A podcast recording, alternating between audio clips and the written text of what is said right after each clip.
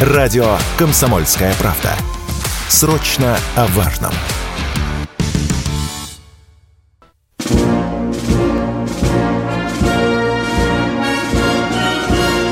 Военная ревю. Полковника Виктора Баранца. Доброе утро, добрый день, говорит военное ревю радио «Комсомольская правда» всем, кто нам слышит, кто нас слышит. Мы начинаем очередной выпуск, и этот час, как всегда, с вами в эфире радио «Комсомольская правда» проведут два отставных офицера. Один из них полковник в отставке Виктор Бранец. А другой из них тоже полковник в отставке Михаил Тимошенко. Здравствуйте, товарищи! Страна, слушай. Приветствуем всех радиослушателей Четлана и господина Никто. Громадяне, слухайте сводки Софинформбюро. Дивись, Микола. Поехали, Виктор Николаевич. Сегодня особый день у нашей страны. Сегодня день героев Отечества.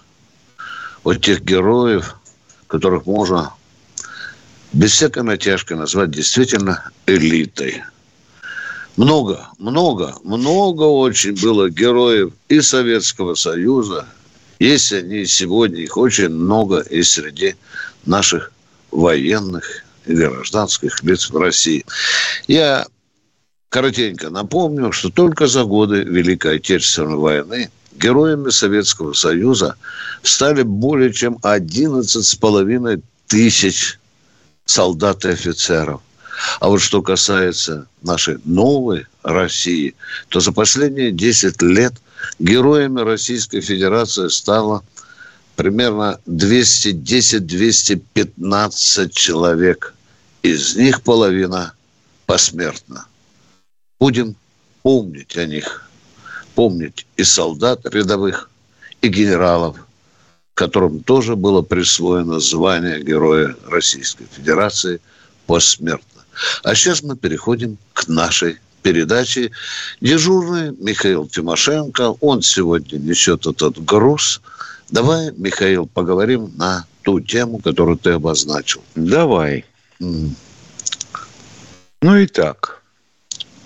То, что у нас в стране появляются новые граждане, ну, как-то странно очень освещается. Вроде как это хорошо. С другой стороны, тут же появляется сообщение о том, что вроде это плохо. Понимаю. Это кто новые граждане? Это что, те, кто вот остался у нас в Прибалтике, да? за рубежом переехал в Россию потом. Не, -а. это в подавляющем большинстве представители особо ценных специальностей, прибывших в Российскую Федерацию стран ближнего зарубежья. В основном Таджикистан, Узбекистан, Киргизия. Вот так. Они получают гражданство Российской Федерации. Не все повально, а те, кто хочет. Ну вот только он захотел и по щелчку пальцев трах-бабах, паспорт России в руках. А гражданство своей предыдущей, так сказать, родины, они тоже не выбрасывают в помойку. Они на всякий случай его сохраняют у себя. А зачем? А тут вот последняя сообщение из Химок.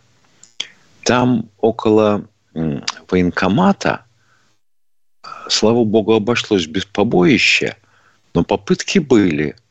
Собралось определенное количество представителей вот э, этой славной диаспоры и требовала, чтобы сотрудники военкомата отпустили немедленно их соотечественников, которые, получив российское гражданство, не встали на воинский учет.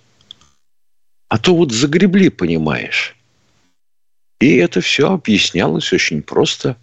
Русские, идите и воюйте. Это ваша война. О! Очень интересно. Оказывается, приобретение российского гражданства со всеми благами, следующими за ним, то есть меры социальной поддержки, материнские капиталы. Вы что думаете, они без семей сюда приезжают? Тоже мне. Саудовская Аравия. Ну да. Вы бы приехали с семьей в Саудовскую Аравию откуда-нибудь из Узбекистана. Я бы посмотрел на вас где оказалась бы ваша семья, а где вы. Там, вообще говоря, за нарушение законодательства казнят. Чуть не 150 человек за прошлый год казнили. Не, ну, крови-то мы не жаждем, если честно говорить. Наоборот, мы раззявя рот на все это смотрим с удивлением. Хотелось бы понимать, кто формирует у нас пятую колонну в тылу. Это не я придумал. Это э, председатель Следственного комитета генерал Бастрекин сказал, что вообще говоря, пора как-то разбираться с этим делом. Ну или, как выражается Виктор Николаевич, с этим надо что-то делать. Мы за первый квартал этого года, 2023, приобрели 45 тысяч новых граждан России. 45. Представляете, это три дивизии, так скромно говоря. Всего-навсего три дивизии. Они встали на воинский учет. Черта с два. Причем среди них даже оказывались, например, такие славные герои, как Марат Усеинов, получивший российский паспорт аж в 2014 году. И, так сказать, э, чемпион очередного конкурса телевизионного «Перепой Россию». Ну, понятно, кто-то вспомнил знаменитую фразу нашего шоу-биза «Не можешь петь – не пей». И теперь он будет танкистом, осваивает специальность. Можете сказать, что, конечно, проку от таких новых солдат нам немного – ну, как сказать, на перед кем, может быть, и нет, хотя, вообще говоря, есть вполне героические ребята.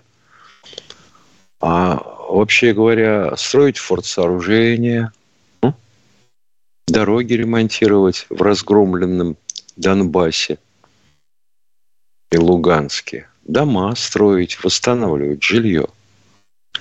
А то мы всех принимаем, жилье предоставляем, и вот в ответ вот такое – а то, что э, товарищи, собравшиеся в Химках, орали и угрожали бойцам Росгвардии, это как? Это чистая 318 статья. Пятачок как с куста. Что-то наши не проявили должного рвения.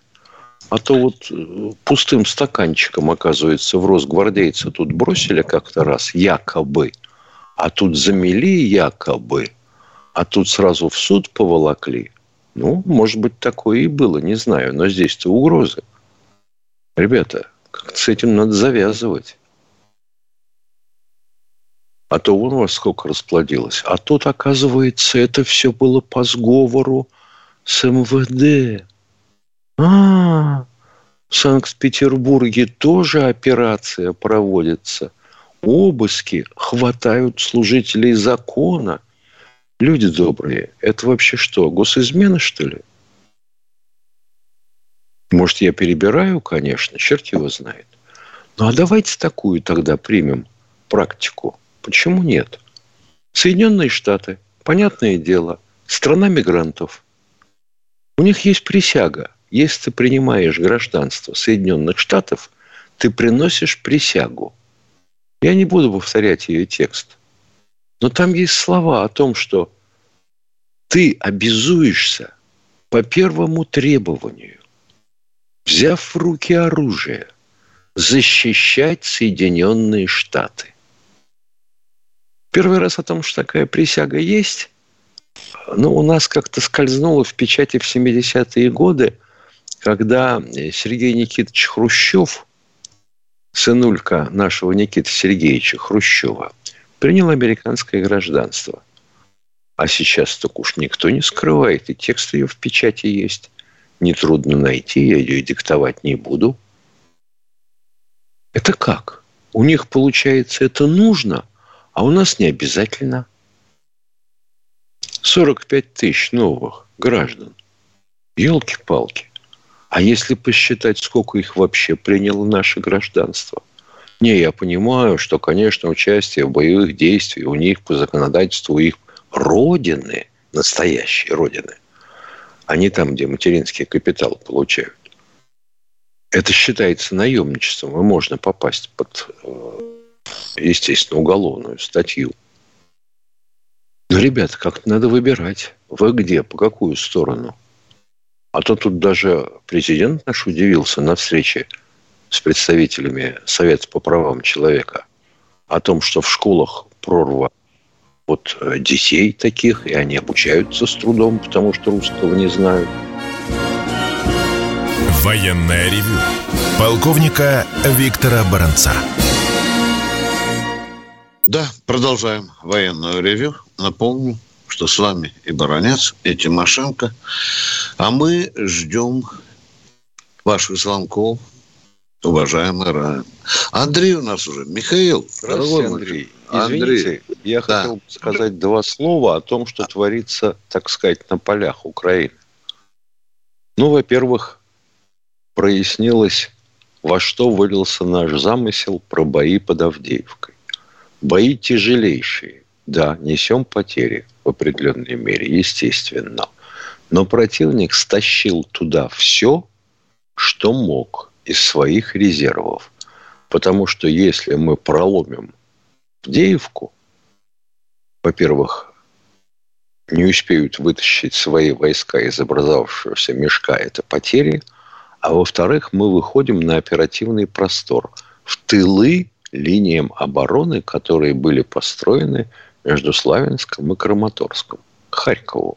Тут один товарищ у нас а, в чате пишет, Тимошенко решил, что будут Харьков брать, блокировать, и пусть они там с голоду едят друг друга. Иван Никитич, если голова пришита другим концом к спине, ну не надо хрень-то пороть всякую. Продолжаются бои, естественно, в районе Бахмута. Мы там продвинулись и серьезно. Осталось взять еще одну высоту и выйдем к Часову Яру. Ну и к наполовину освобождены. Под Солидаром тоже продвинулись. Так что успехи определенные есть. Спасибо большое, Андрей. Извините, пожалуйста, слушаем вас. Здравствуйте, Михаил Владимирович. У меня технический вопрос по артиллерии. Вот вы можете объяснить э, сведения такие по интернету, что если сравнивать э, гаубицы наши и американские, то американская и стреляет дальше, и точность выше.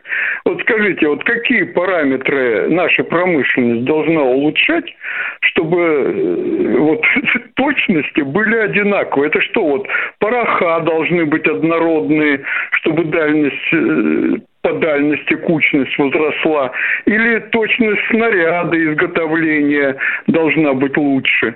Э, вот из-за чего получается, что мы по артиллерии проигрываем? Ну, получается, понятное дело, почему. Во-первых, мы а, создавали свою артиллерию в послевоенные годы, а, собственно говоря, так оно и есть после Великой Отечественной войны. Сначала мы строили мирную жизнь, потом мы опомнились, что, вообще говоря, тут НАТО под мышкой зашевелилось, надо бы как-то восстанавливать артиллерию, восстанавливали. Ну и вот последние образцы, коалиция, Малка, они вполне сопоставимы и по дальности, и по точности. Но с точностью штука-то ведь вот какая. Существуют законы физики, и ты никуда не денешься. При стрельбе на дальность 10 километров 152-миллиметровым калибром а круговое вероятное отклонение, будем говорить, или разброс снарядов, укладывается в эллипс длиной 120 и шириной 70 по коротким осям. 70 метров. Это у них то же самое происходит, у западенцев. Но все дело в том, что у них есть большое количество управляемых снарядов, экскалибур в том числе. А мы вот только-только стали Краснополем всерьез заниматься своим снарядом. У нас другая система наведения, надо подсвечивать цель лазером и все такое прочее. Тем не менее, вот последние модификации и точность сопоставима, и дальность. Ну, значит, и пороха. Позволю себе напомнить, что, вообще говоря, когда приходит партия боеприпасов на батарею, Собик, это старший офицер батареи, вместе с командиром батареи, на карачках бегают вдоль ящиков со снарядами, переписывая а, марочки на снарядах об отклонении веса снаряда от идеального. Он известен, этот вес, записан в таблице стрельбы. И, соответственно, вычисляют поправки. Никуда не денешься, артиллерия делала такое. Ну, а с порохами это понятно. Мы, в общем, всегда проигрывали в спецхимии в определенной мере. Сейчас, да, вынуждены нагонять.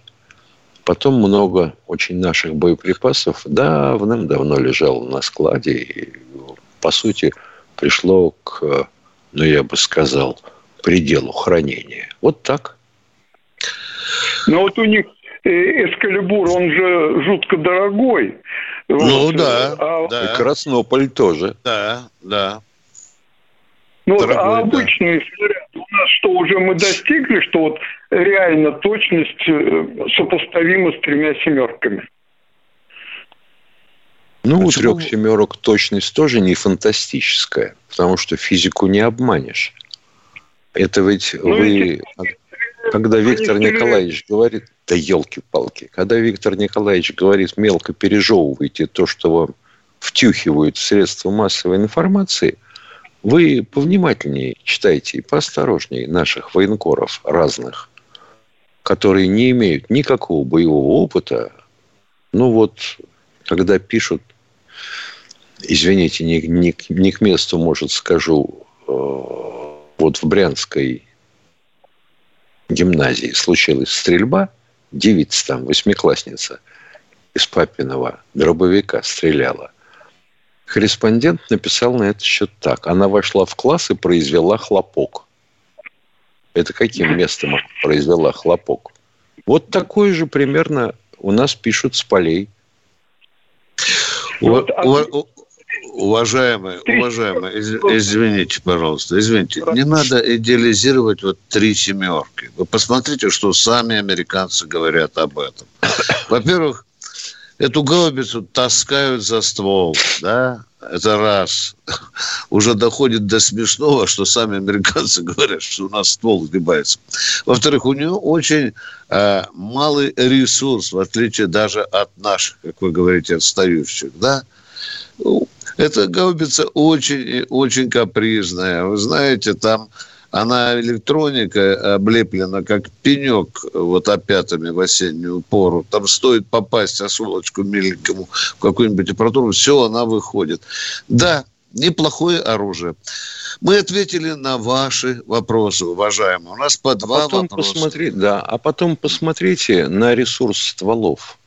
Да, да, да, да. 152 у нас минимум 3000 выстрелов на ствол. Минимум. А у той же трех семерок хорошо, если треть от этого. Вот и все. Полковник Тимошенко доклад. Поехали дальше. А мы продолжаем. Григорий из Краснодара. Здравствуйте, Григорий. Катенька, будьте Здравия... внимательны. Здравствуйте. Здравия, да. здравия желаю, товарищи полковники. Я э, вот, по, э, по теме в Краснодаре Новороссийске, в Сочи, наверное, каждая пятая машина ездит ДНР. Вот это, ну, как российский флаг, такой черненьким. И ребята молодые ездят там за рулем. Видно, боятся, ну, на учет становиться. Это по теме. Теперь... В чем ваш вопрос, чего, уважаемый? чего? Нет, Люди дорогие, вот вы нас ругаете, что мы иногда орем на радиослужбе. Нет, дорогой мой милый краснодарец, мой сладенький, что вы у нас хотите спросить? Я замолкаю. Задавайте вопрос. Нет, я же по теме. Вы там говорили, что на учет не становится с ДНР. Это правда. Краснодаре вот очень много беженцев, ну, вот эти, с ДНР. машины, они ездят с номерами, ну, не меняют на российские, а очень много здесь живут. Молодые ребята ездят, не хотят воевать. Хотят, чтобы воевали русские там за них. Это, это правда. У них, у этих беженцев паспорта российские есть или у них паспорта Украины? Я не знаю. Я знаю, что машины... Вот когда будете знать, мы да. с удовольствием ответим на ваш вопрос. Спасибо. Вы поймайте хотя бы трех, пятерых таких вот удальцов, которые ездят с украинскими номерами. Вот выясните у них, российское гражданство есть или нет? А если нет, говорить? как мы его призовем в строй? Угу. Продолжаем военное ревю. И кто у нас следующий? А, Виктор Волгоград. Здравствуйте, Виктор из а. Волгограда. Здравствуйте, товарищ полковники. Вопрос такой. В прессе промелькнуло сообщение, что еще с царских времен наш Черноморский флот, чтобы выйти из Черного моря в Средиземное, просил согласия о, турок. И до сих пор так же. Ну, до сих пор не так же. Есть конвенция Монтрео, которая э, придает определенный статус, отличающийся да. Там все от всех остальных, для тех государств и их флотов, которые выходят к Черному морю. То есть для Румынии, Болгарии, соответственно, Украины, России Грузии, и, и Турции, с Грузией. Грузии, да. Вот. Вот они могут иметь сколько хотят этого флота – чтобы выходить через Босфор без всяких запросов. Просто вставай в очередь и проходи. Мы а ответили вот на ваш вопрос. Другие, Хорошо. они, так сказать, в Черное море попасть не могут. Хорошо, второй вопрос, пожалуйста. Второй вопрос. Что-то в свое время мы, значит, пролетели с этими, с французскими мистралями. Да, да, да. Вот. Был разговор, что Египет А вопроса нет, а вопроса нет. Не, не, вопроса не будет. Вопроса. Отдыхайте, дорогие друзья, и от нас тоже. Мы будем минут пять на перерыв. На перерыв. Военная ревю. Полковника Виктора Баранца. И баронец и Тимошенко продолжают военное ревю на радио «Комсомольская правда». Уважаемые радиослушатели, вот вы только что слышали фразу в новостях – за минувшие сутки убито 350 палестинцев. Обратите внимание, не членов Хамаса, нет, не Хизбаллы там. Убито 350 палестинцев. И мы спокойно говорим об этом, как будто вот там вот за окном идет снег. И он почему-то молчит.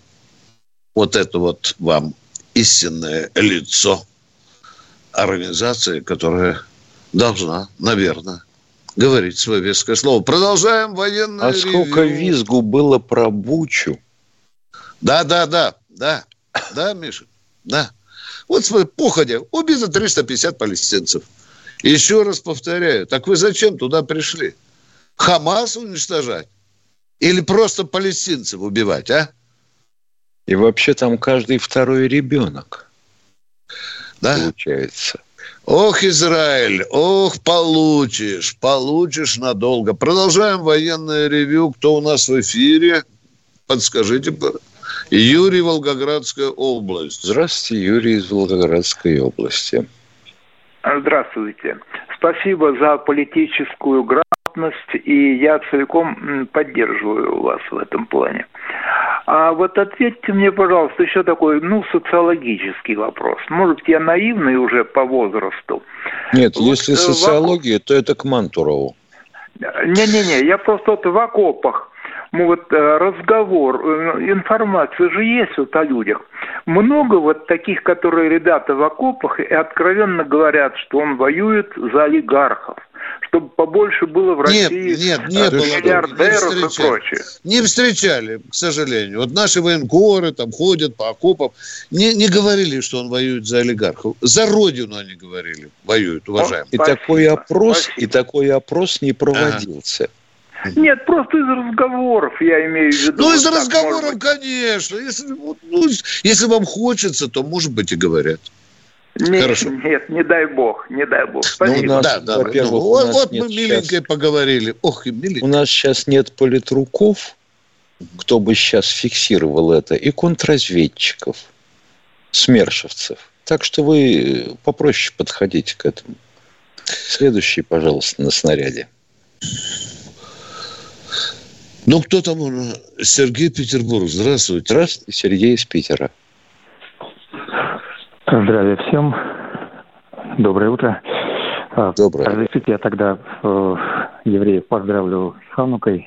Всем здоровья на земле вообще всем людям и живым существам. А, можно я тогда еще раз повторю тот вопрос, который я не так давно задавал, но вы не, не ответили на него. Считаете ли вы, что Земля живое существо?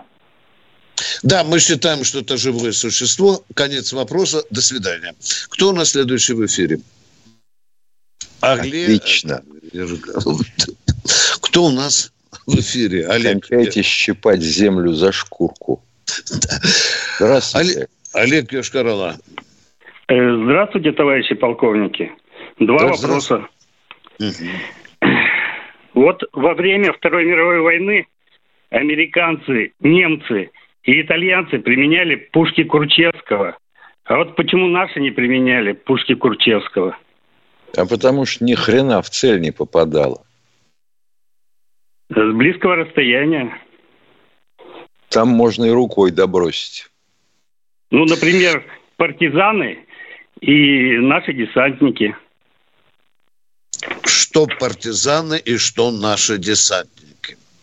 Могли Миленький. применять пушки Курчевского. Могли применять, могли, могли применять. Если да, бы они у них были. Да. Вот вам гранатометы. Вот Вы там случайно...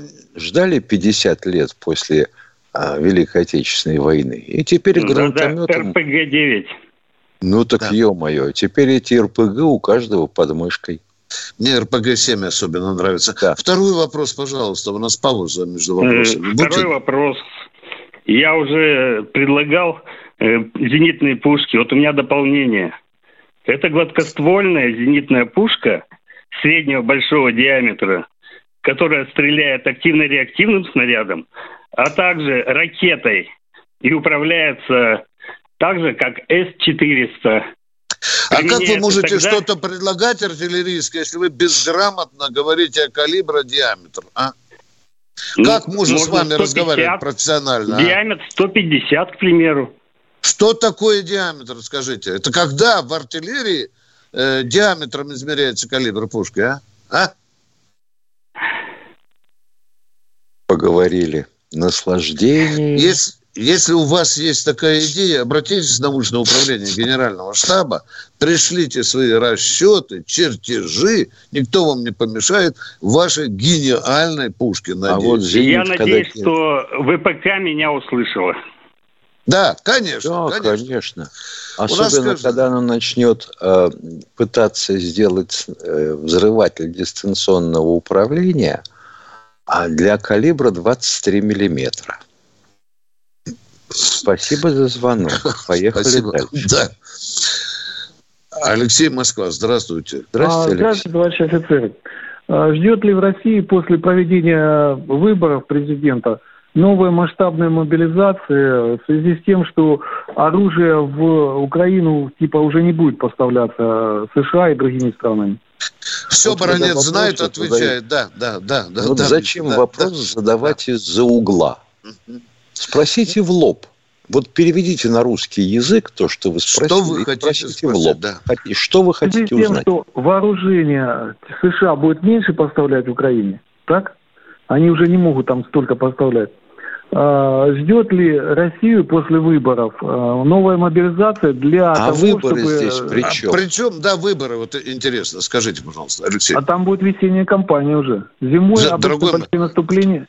Там не весенняя кампания будет, делают. там будет еще весенний призыв, уважаемый. Нет, вот человек того, чтобы, какую-то кочергу высовывает из-за угла, Миша, смотрите, я не пойму, нет, нет, что... я сейчас объясню, я объясню сейчас. Не нет, будет а, мобилизации, того, уважаемые. уважаемые. Мы понимаем, мы понимаем, что в мобилизации виноват Путин. Да. Мобилизация на 17 марта назначена, уважаемые. Поняли наш ответ, да? да? Все, она будет очень хорошей. Хорошо, да. второй вопрос, можно, да? Да, в, да конечно. Значит, самолет э, с президентом, э, когда был этот э, визит в Саудовскую Аравию и в Арабские Эмираты, сопровождали истребители ВКС с полным вооружением. А это говорит, вот это сопровождение, говорит о том, что у нас сильные вооруженные силы или о том, что слабый президент, ему уже требуются какие-то дополнительные это говорит о том, это говорит о том, что а, некоторые звонящие никак не могут поправить голову. Накатите 150, может, вам полегчает. А в так, уважаемые, я вам, э, я вам скажу более дипломатично, хотя бы мог бы с матюками ответить на ваш глупый вопрос. Это обеспечение безопасности первого лица. Вас а это почему устраивает? Брежневу это не требовалось? Он не Дорогой мой, потому что была другая обстановка в мире, уважаемый. Вот вроде бы человек с высшим образованием, а вот такие вопросы наивные задает. Другая обстановка была в мире, Виктор уважаемый. Николаевич, насчет ага. образования говорил мой старшина, что диплом ума не заменит. Ну ты чего в самом деле? Ну человек Если... очень хочется. Если уж истребители, то слабый президент. Вот, вот, вот вот. Он, ну, ты понимаешь, вот ты понимаешь, внутри человек никак не определится. Ему честно э, ходить с плакатиком «Долой Путина». Да, да, да, да. И даешь Зюганова, допустим, mm да, или нет. Вот он к чему относится? А вот ежели как, и ты окажешься на сопредельной территории, ты сразу проявишься как э, член пятой колонны – Уважаемый Алексей, а если слабого президента так встречают, как вот сейчас Путина встречали, а? Слабые сидели Нет, в салоне. Виктор Николаевич, такие, и ждали. Доводы, такие доводы предъявлять нельзя. Вы что в натуре? Блин, конкретно да. по ходу, да? Да. Ну все, поговорили, поговорили. Продолжаем военное ревю. И кто у нас в эфире? Александр, Александр Саратов. Здравствуйте. А, здравствуйте. Почему украинские спецслужбы что хотят, то и делают. Кого хотят, того и взрывают. Никакого вразумительного, достойного ответа вот до сих пор со времени убийства Захарченко я, например, не наблюдал. Войну да. отстреливали, Кузнецов отстреливал деятелей германских, как куропаток. Гуляйтеры Беларуси спокойно, прикончили. Спокойно, спокойно. Да. Спокойно. Сколько у нас на территории граждан Украины? Как вы думаете? Около трех миллионов. Ошибка. Да ну, множьте на два. В два раза ошибся. Шесть. На нашей территории говорили около трех миллионов украинцев. Это вот до войны Я не было. знаю, кто вам говорил. Последний да на вашей радиостанции говорили. Да. Ну, мало чего. Мы одну информацию с Михаилом Обстановка обладаем. меняется, да. численность растет. Вы что думаете, из 6 миллионов нельзя завербовать хотя бы каждого тысячного? И сколько тысяч агентов вы получите? А дальше возникает Я говорю вопрос, об ответном а как... ударе, Михаил Владимирович. Об О каком ударе. ответном ударе? Надо сначала Буданов ликвидировать... до сих пор э, прекрасно себя чувствует почему-то. Да Буданов там обкакался на унитазе, когда мы ударили по гуру, а? Уважаемый, вы не слышали случайно, а? Военная ревю. Полковника Виктора Баранца. Продолжаем военное ревю э, с вами Баранец Тимошенко. Миша, вот сейчас человек затронул очень интересный вопрос, но я бы тоже ему хотел встречно задать. Наверное, ситуация была бы другой, если бы 6 миллионов россиян поселились на Украине. Наверное, было бы по-другому. Наверное. Да, а теперь внимание, уважаемые. Во времена Ельцина, времена Ельцина, было же даже такое директивное указание президента не вести разведку против соседних стран.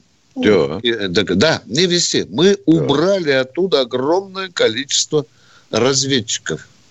Я уже не говорю, что мы даже Соединенных Штатов Америки убрали.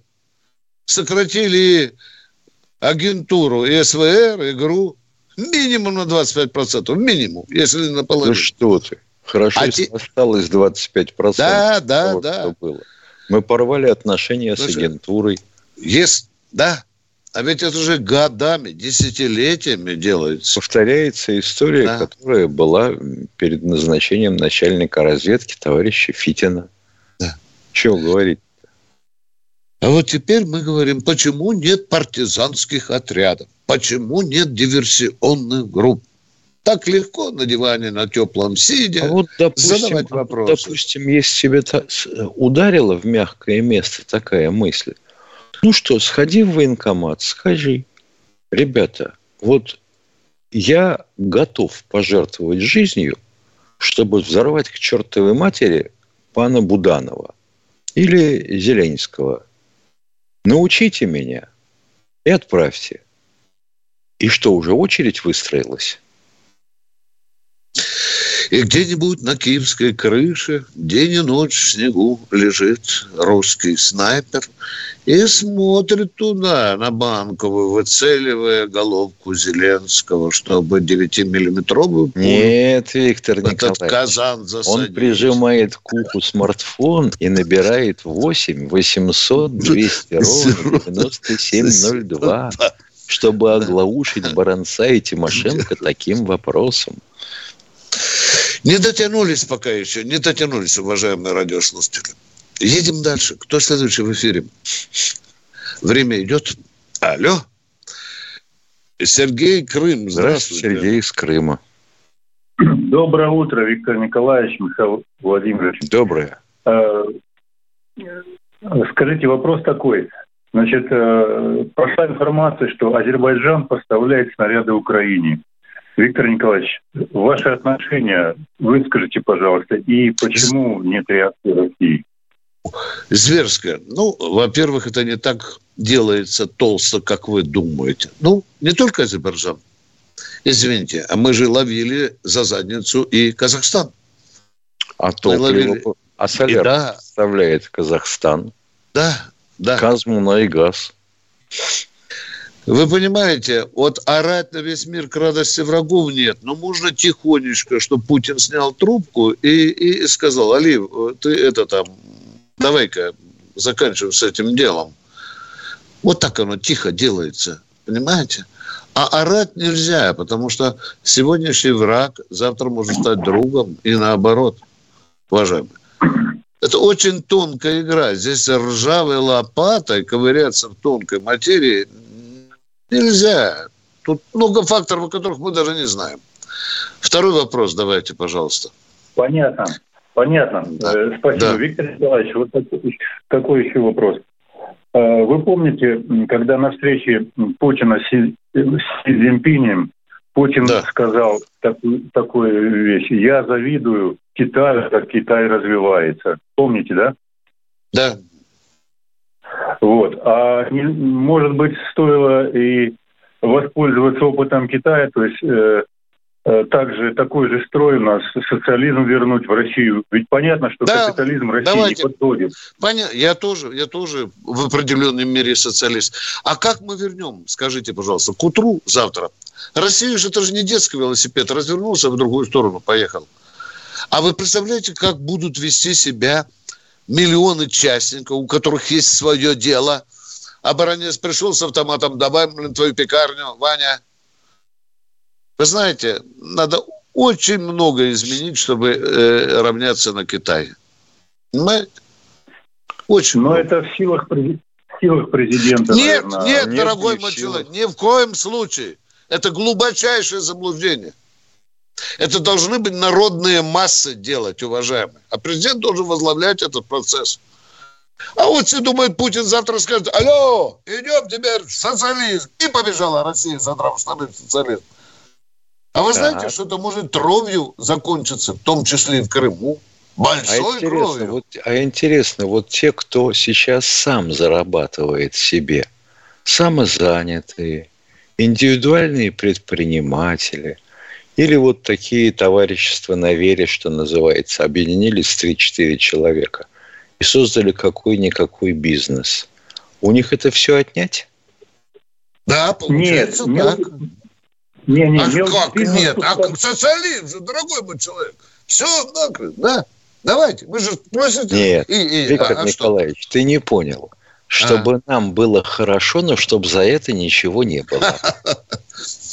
Попробуйте нет, прийти Виктор к Лисину и сказать, а ну быстро штаны убираются, это твой металлургический завод нет, теперь наш. Завтра. Что не, помните... что не, социализм, все, приватизация, до свидания. И что получат охранники Лисина, что нам будут делать? А? Они почешут стволом автомата вам лоб.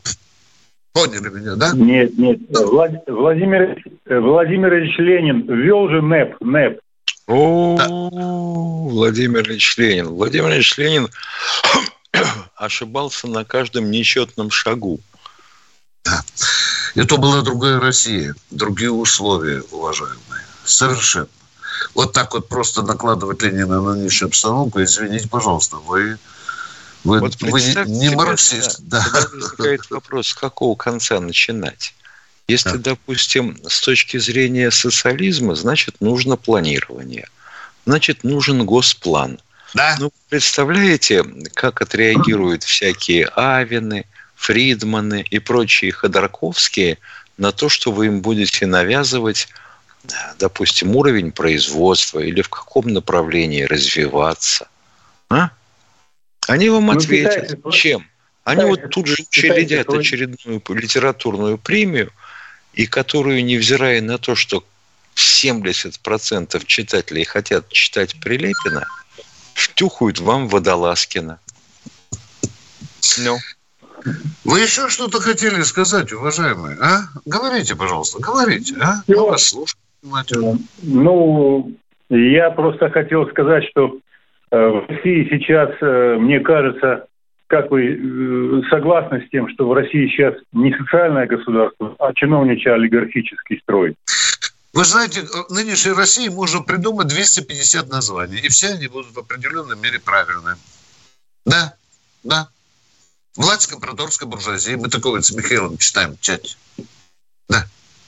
А вот я иногда а хожу... Социальное государство, вот. просто, социальное государство просто отмазка такая для народа, представьте, у нас в Крыму зарплаты по 15 тысяч. Это, да, это что, а социальное государство? А, у, а у нас в Челябинске по 48 тысяч, что ли, зарплата? А? У нас даже меньше есть. Да. Вон вчера девушка написала, пенсия, по-моему, сколько она сказала, 17 тысяч? Или 10 тысяч она написала? 10, 10. Да, да. Только, дорогой мой человек, будьте добры, не противоставляйте Крым пожалуйста, остальной территории России. Я сказал, остальной территории России. Это невежественно. Ну да, я хотел сказать, в регионах, в регионах, регионы выживают. Москва жирует, а регионы выживают. Это а сказали перепугом, ох ты, ё-моё, а значит, ага. Москва вся населена людоедами. Она жирует. Ну, объясните мне, за счет чего жирует Москва? Ну, говорите, ну, доказательства, пожалуйста. Не-не-не, скажите мне, пожалуйста, в чем жирует Москва? Вот мы в Москве, в, в Москве самые большие зарплаты и самые большие пенсии в Москве. То, а что Ё-моё, нас... значит, пенсии в Москве есть и по 10 тысяч. Но им город, московская власть, добавляет еще столько же. Да. А вы мне говорите Собянин про большие а... пенсии. Вы, пожалуйста, не путайте обычного пенсионера с членом Государственной Думы. Вы что, заблудились, что ли, совсем? Уважаемый крымчанин, а можно я вам по-другому скажу? Я уже не замыслите. Вы там сидите, бездельники в Крыму, и орете, что у вас маленькая зарплата. Нормальный ход, да?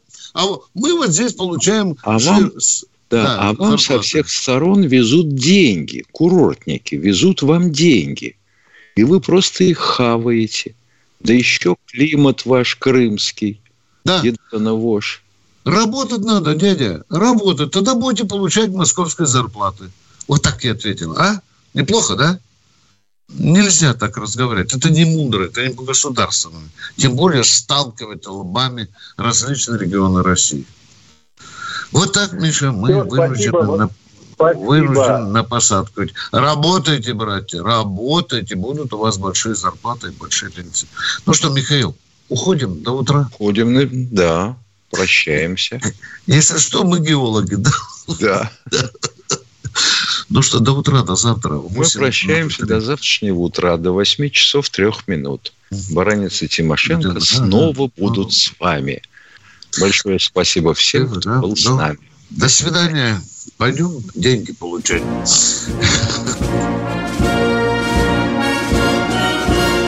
Военное ревю полковника Виктора Баранца.